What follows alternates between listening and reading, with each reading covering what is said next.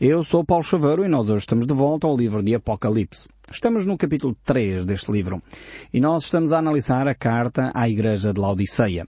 Estamos naquela secção sobre as sete cartas às sete igrejas e vemos que Cristo tem palavras de encorajamento para a maior parte das igrejas, mas quando chega aqui à Igreja de Laodiceia, realmente esta igreja não merece uh, a consideração elogiosa do Nosso Senhor.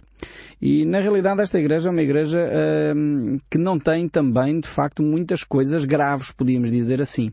Vamos analisar, de facto, o texto bíblico uh, e tirar as ilações que o nosso Senhor Jesus Cristo nos deixa aqui. É, de facto, um, uma reflexão interessantíssima. Nós paramos naquele texto bíblico que diz que a igreja de Laodiceia não é uma igreja nem fria nem quente. É uma igreja, enfim, tolerante. É uma igreja morna. É uma igreja que não faz ondas. É uma igreja que diz aquilo que é politicamente correto. E, enfim, é uma igreja que vai vivendo assim o seu dia a dia. Esta igreja de Laodiceia, apesar de naquela altura em que João eh, recebe esta revelação ser uma grande igreja, uma igreja uh, estabelecida na cidade de Laodiceia, segundo consta, com vários, uh, várias expressões, encontrava-se pelo menos uh, três ruínas de igrejas cristãs naquela região, vemos que é uma igreja realmente que não faz ondas. É uma igreja que se deixa envolver pela sociedade e, e mantém-se muito pactuante com aquilo que é o mundo. Quando Jesus Cristo disse claramente uh, que nós estamos no mundo, mas não somos do mundo. Por um lado devemos amar o mundo, por outro lado devemos rejeitar o sistema mundial. O sistema uh, do orgulho, o sistema do egoísmo, o sistema uh, do venha a mim, o reino de Deus, em vez de, de buscarmos uh, o reino de Deus para todos, de uma forma igualitária. Realmente este não é o princípio que esta igreja estava a viver. E, e, realmente vamos olhar então para o texto bíblico que encontramos aqui eh, no livro de Apocalipse, capítulo 3. Vamos ver a partir do verso 14 e depois iremos fazer alguns comentários. Vamos ler de seguida alguns textos e depois comentaremos esta expressão. Nós já começámos a comentar no último programa alguns destes versículos. Diz assim a palavra de Deus: Ao anjo da igreja de Laodiceia escreve estas coisas diz o Amém, a testemunha fiel e verdadeira, o princípio da criação de Deus. Nós já comentámos este texto, verificamos que realmente Jesus é a única testemunha fiel, a única testemunha verdadeira. Num, num mundo onde cada vez nós temos menos confiança na liderança, nos líderes que se apresentam, sejam eles políticos, religiosos, eh, de organizações sociais, são pessoas que muitas vezes uh, estão a encobrir a verdade, muitas vezes encobrem mentiras, muitas vezes agem de forma dissimulada, prometem coisas que não cumprem. E é só abrir os jornais, é só ouvir os noticiários do nosso país e nós nos apercebemos isso. Coisas que aparentemente hoje eram verdade, amanhã já não valem nada.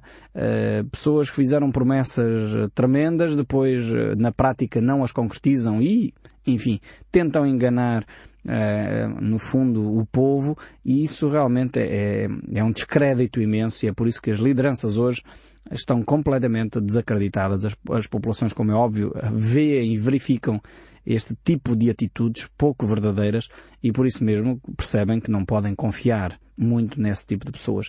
E na realidade Jesus é a única testemunha fiel e verdadeira. Depois vemos que também ele é o princípio de toda a criação.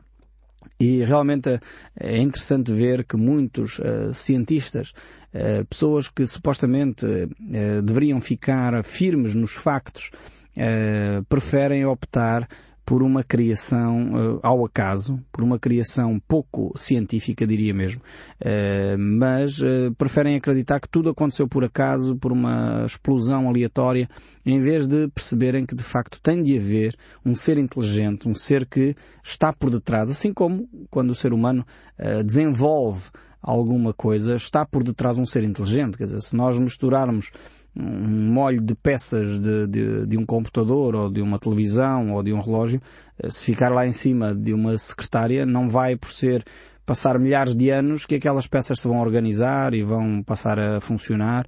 Aliás, ninguém acreditaria se eu dissesse que o meu computador que eu tenho aqui foi fruto de milhares de anos de evolução em que as peças estavam lá e ninguém lhes mexeu e de repente, de repente, por uma explosão, eh, surgiu um computador eh, e do qual eu utilizo para fazer os, os, programas que aqui estou a, a, usar. Quer dizer, isto seria ridículo, iriam-me chamar louco, como é óbvio. Mas infelizmente para a criação parece que esta lógica funciona. Eh, milhares de anos e uma grande dose de acaso faz com que nós, seres humanos, existíssemos uh, tal como somos. Sinceramente, eu prefiro continuar a acreditar que existe um Deus que criou todas as coisas. Podem me achar louco também por isso, mas eu acredito sinceramente que há um ser inteligente por detrás de todas as coisas. É óbvio, isso é, é um facto científico e os factos científicos não podem ser negados, que há uma certa adaptação ao meio, mas isso é lógico que assim o é. Não precisa ser um cientista para perceber isto, eh, que há uma adaptação dos seres ao meio. Eh, se o ambiente for mais frio, há determinadas características que se desenvolvem, se o ambiente for mais quente, há determinadas características que se desenvolvem, se a alimentação é uma determinada alimentação, há uma determinadas características que se desenvolvem, como por exemplo os flamingos, que desenvolvem uma coloração diferente dependendo da, da, da alimentação que tomam. Isto é natural, isto é, é científico, é, é, um dado que pode ser comprovado e vezes em conta repetido científica neste aspecto. Agora a questão das origens. Eh, de facto há pessoas que preferem acreditar na obra do acaso, milhões de anos de, de acasos, eh, do que pensar que há um Deus por detrás, um Deus criador, um Deus e um ser inteligente que efetivamente controlou uh, uh, de facto o processo de criação da humanidade, criação do universo. E realmente este é o Deus Criador. Eu prefiro continuar a acreditar na revelação divina, naquilo que a Bíblia nos diz, do que na especulação que assenta em cima de teorias de teorias que ainda continuam por ser provadas cientificamente. Continuam a ser teorias. Infelizmente no nosso país, nas escolas isto é apresentado, as teorias da evolução são apresentadas quase como leis e que já foram comprovadas quando na realidade ainda não foram. Não há nenhum cientista uh, sério que possa fazer uma afirmação categórica que a, a natureza surgiu dessa forma. Eh, porque na realidade ainda não foi provado, por isso se chama teoria da evolução.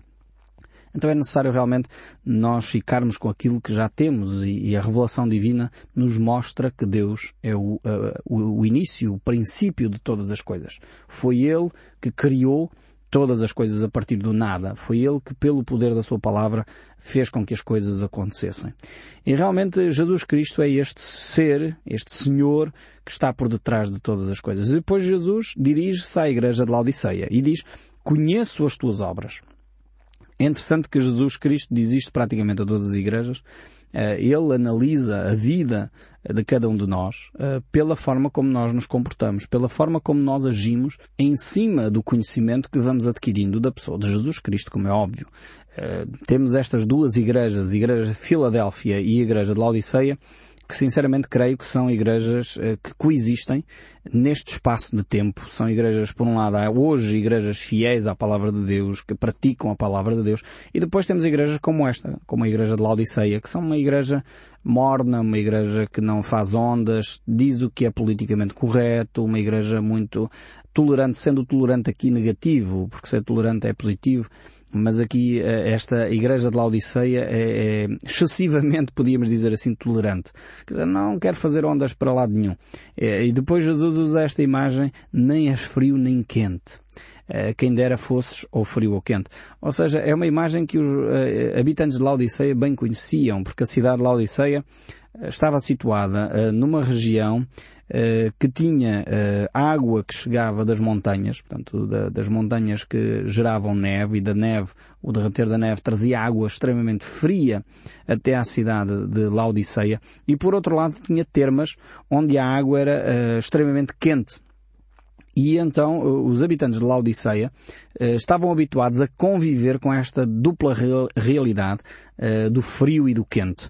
Eh, e por isso Jesus usa esta imagem, que era uma imagem muito presente. Deus sempre faz isto. Deus é realmente um ser extraordinário que nos conhece de uma forma tão detalhada que ele usa as coisas do nosso dia a dia para falar ao nosso coração. E, e os habitantes de Laodiceia uh, tinham esta realidade. Eles, uh, para beberem água, tinham sempre esta dupla opção uh, de ir buscar água quente às termas ou de facto de receber, através de um, de um aqueduto, água bem gelada que vinha das montanhas. E, e, Jesus usa esta imagem do dia a dia dos laudicenses para lhes dizer, vocês nem são uma coisa nem outra. Quer dizer, é terrível ter que vos confrontar com esta realidade, mas vocês são mornos, são, são híbridos, são uma coisa assim sem sal. Uh, e porque não és frio nem quente, estou pronto, diz o verso 16, a vomitar da minha boca. Vejam bem a expressão forte que Jesus usa aqui.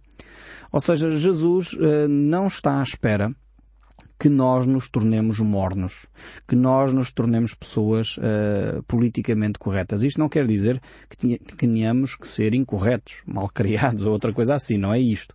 Mas é no sentido que quando nos, uh, nós vivemos o cristianismo é para, para viver efetivamente o cristianismo.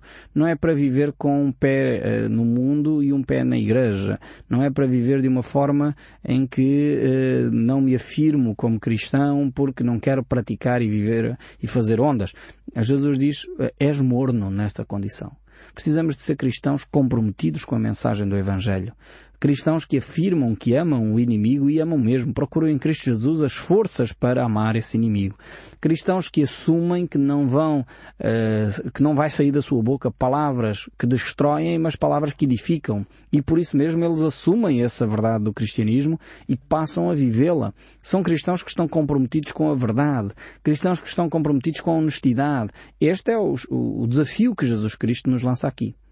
Aqui esta ideia frio e quente, às vezes nós podemos pensar eh, que poderia estar a falar aqui de uma atitude mais radical, eh, uma atitude mais extremista, de, de, dos radicalismos religiosos. Não é disto que Jesus está a falar aqui.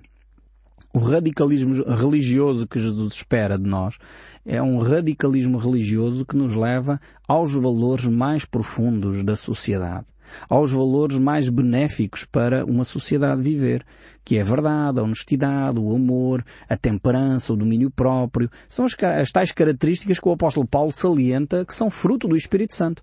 Em Gálatas, capítulo 5. Realmente nós precisamos de recuperar ardentemente esta vivência cristã e não uma atitude do deixa andar. Não, eu não tenho nada que visitar as pessoas que estão doentes ou as pessoas que estão necessitadas. Não, não vamos fazer bem aos pobres. Não, cada um tem é que se desenrascar. Esta mentalidade não é uma mentalidade cristã. Neste sentido, nós temos que ser radicais. Agora, não tem nada a ver com o radicalismo religioso que nós assistimos em outras religiões, onde pessoas colocam bombas à sua volta para se explodir, para fazer eh, não sei o quê. Não percebi muito bem que tipo de divulgação de fé é esta. Mas, na realidade, há comunidades religiosas que pensam que ser radical é isto. Infelizmente, na história do cristianismo, já verificamos que alguns cristãos, não percebendo o que significa o radicalismo espiritual, eh, levaram à prática de uh, atrocidades. E nós já, já assistimos às inquisições do, na história do nosso país, já assistimos de facto a atrocidades que se cometeram em nome de Cristo, mas isso não tem nada a ver com viver o cristianismo bíblico. O cristianismo bíblico é um cristianismo de amor, é um cristianismo de uh, verdade, é um cristianismo de honestidade, é um cristianismo de uh, palavras que constroem alguma coisa à sua volta. Este é o cristianismo que Jesus professa. É um cristianismo da humildade e da mansidão. É, é, de facto esse cristianismo do domínio próprio. É, realmente é deste cristianismo radical que Jesus está a falar. Um cristianismo que leva as coisas a sério. Um cristianismo que põe em prática quando Jesus diz para não ter imagens de escultura em casa, não tem mesmo. Porque Jesus disse, eu posso até gostar da arte sacra, daquilo que as imagens eh, possam representar, do aspecto artístico, mas Jesus diz para eu fazer assim, eu vou fazer. Uh, e, e este é o radicalismo que Jesus espera de nós. Por isso ele contesta aqui e coloca expressões bem fortes para esta igreja de Laodiceia, quando ele diz, e eu realmente acho que é uma expressão, enfim, repugnante, quando ele diz, estou pronto a vomitar da minha boca. Realmente, que coisa horrível. Eh, não há imagem provavelmente mais eh, horrível que nós encontremos na Bíblia do que esta, de Deus dizer que vocês não são cristãos que mereçam estar em comunhão comigo por causa da vossa apatia, por causa da vossa mornidão, por causa da vossa atitude do deixar andar. Eu não posso conviver com este tipo eh, de práticas. E depois vejamos a característica desta igreja. Até era uma igreja eh, aparentemente, eh, enfim, com alguns aspectos interessantes. Diz, pois dizes, estou rico e abastado e não preciso de coisa alguma como é interessante aqui, a igreja que tem mais bens materiais é aquela que Jesus Cristo diz que é a igreja que está a agir de forma mais errada. E olha que na nossa uh, vida, se nós olharmos ao redor, vamos ver igrejas aí com catedrais que se arrojam de ter um grande património, mas na realidade depois na prática a vida espiritual efetiva das suas lideranças é uma, uma vida espiritual de mornidão, do politicamente correto, da apatia espiritual. E nós precisamos de resgatar uma vida espiritual mais séria, mais comprometida com Cristo. Estou rico e abastado. Os bens materiais aqui não são nada positivos, como algumas comunidades que dizem, não, se somos cristãos, se temos fé, então temos que ter o, o, bens materiais. É interessante ver que Jesus Cristo aqui condena severamente esta igreja de Laodiceia e, no entanto, ela é uma igreja rica, abastada e pensa que não precisa de mais nada. E, no entanto, Jesus não termina aí o raciocínio. Ele diz, nem sabes que tu és infeliz, sim, miserável, pobre, cega e nu. Realmente, a riqueza que Jesus quer que nós uh, tenhamos é uma riqueza espiritual. E eu creio que é dessa riqueza que muitas pessoas não perceberam que Jesus Cristo está a falar. Não há dinheiro que possa comprar a felicidade. Não há dinheiro que possa comprar o amor. Não há dinheiro que possa comprar a paz de espírito. Se isso fosse verdade, nós, hum, portanto, se pudéssemos comprar a paz de espírito, se pudéssemos comprar o amor, se pudéssemos comprar a felicidade, certamente as pessoas ricas nunca se suicidariam. Nunca, ah, nunca andariam deprimidas. Porque na realidade eles tinham tudo para poderem ser felizes. A questão é que o próprio Senhor Jesus Cristo mostra que a verdadeira riqueza encontra-se no coração do homem. Quando nós estamos satisfeitos com aquilo que Cristo nos oferece, com o facto de Cristo Jesus tomar conta de nós. Porque é verdade, Jesus Cristo diz que se nós buscarmos em primeiro lugar o reino de Deus e a sua justiça, todas as outras coisas nos serão acrescentadas e ele está a falar dos aspectos materiais mas ele não está a prometer que nós vamos ficar ricos e que a riqueza traz, traz a felicidade. Não, de forma alguma. No mesmo contexto em que ele faz esta afirmação, ele diz, cuidado, não sirvam às riquezas e a Deus. Não se pode servir a dois senhores. Ou havemos de amar a um e rejeitar o outro, ou vice-versa. Nós, como cristãos, temos que optar por servir ao Deus vivo e verdadeiro, porque Ele pode nos trazer as riquezas que não estão ao alcance dos euros, não estão ao alcance do dinheiro que não podem ser compradas. E é dessas riquezas que Deus quer inundar o nosso coração. Por isso nós encontramos sempre uh, a expressão de Jesus Cristo para uh, a paz, para a vida espiritual interior. E nós encontramos uh, essa expressão, mesmo no apóstolo Paulo, quando ele fala do cristianismo, ele diz, por exemplo, em 1 Coríntios, capítulo 1, verso 26, Irmãos, reparai, pois, na vossa vocação visto que não foram muitos chamados nem de sábios, segundo a carne, nem muitos poderosos, nem muitos de nobre nascimento. Ou seja, a riqueza não é o projeto de Deus. Quando Cristo veio, Ele não veio eh, buscar pessoas assim extremamente proeminentes na sociedade. Ele veio buscar eh, pescadores, ele chamou pessoas simples, pessoas uh, relativamente uh, normais, podemos dizer assim, cidadãos anónimos. E ele utilizou essas coisas loucas deste mundo para confundir as sábias. Ele utilizou essas coisas fracas deste mundo para confundir as fortes. E esta tem sido a estratégia de Deus ao longo dos séculos. Cristo Jesus sempre age desta forma. E ele alerta esta igreja de Laodiceia, cuidado, não, eh, não firmem a vossa confiança nas vossas riquezas. A riqueza e os bens materiais não são sinónimos de espiritualidade. E depois o verso 18 ainda aqui do capítulo uh, eh, 3 diz Aconselho-te, pois, que de mim compres, agora veja bem a comparação, ouro refinado pelo fogo para te enriqueceres vestiduras brancas para te vestires, a fim de que não sejas manifesta a vergonha da tua nudez, e colírio para ungires os olhos, a fim de que vejas. Vejam bem como Jesus Cristo utiliza aqui uh, uma imagem agora uh, de ouro, uh, não no sentido material, mas no sentido espiritual, porque está em oposição às riquezas materiais da Igreja de Laodiceia. Era uma igreja riquíssima, com muito património, com muitas catedrais, com muitos carros, com muitas vivendas, mas uma igreja pobre, miserável, porque os valores espirituais não tinham. Aliás, era quase cega. Diz aqui Jesus que é para eles comprarem o colírio para pôr nos olhos, para ver se abrem os olhos e, e, e percebem que vida espiritual não é uh, os aspectos materiais. Vida espiritual ocorre no íntimo de cada um de nós. E o verso 19 ainda diz, eu repreendo e disciplino a quando os amo. Sê, pois, zeloso e arrependo-te. Ou seja, mesmo apesar desta igreja ser uma igreja que Cristo estava praticamente pronto a rejeitar, ele ainda dá mais uma oportunidade. Cristo Jesus é o Deus das oportunidades.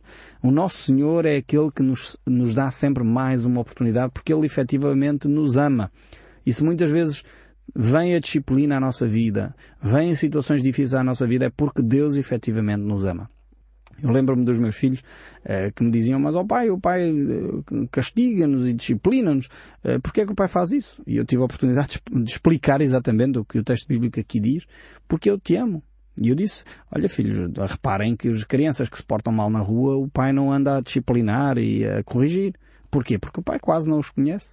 O Pai só disciplina a vocês porque o Pai vos ama e quer que vocês sejam adultos responsáveis, pessoas que efetivamente assumem os compromissos, pessoas que são sérias no, no seu falar, pessoas que eh, se pautam pela verdade, pela honestidade. Tive a oportunidade de explicar exatamente este texto bíblico aos meus filhos e nós que somos pais percebemos perfeitamente o que Deus está aqui a querer dizer.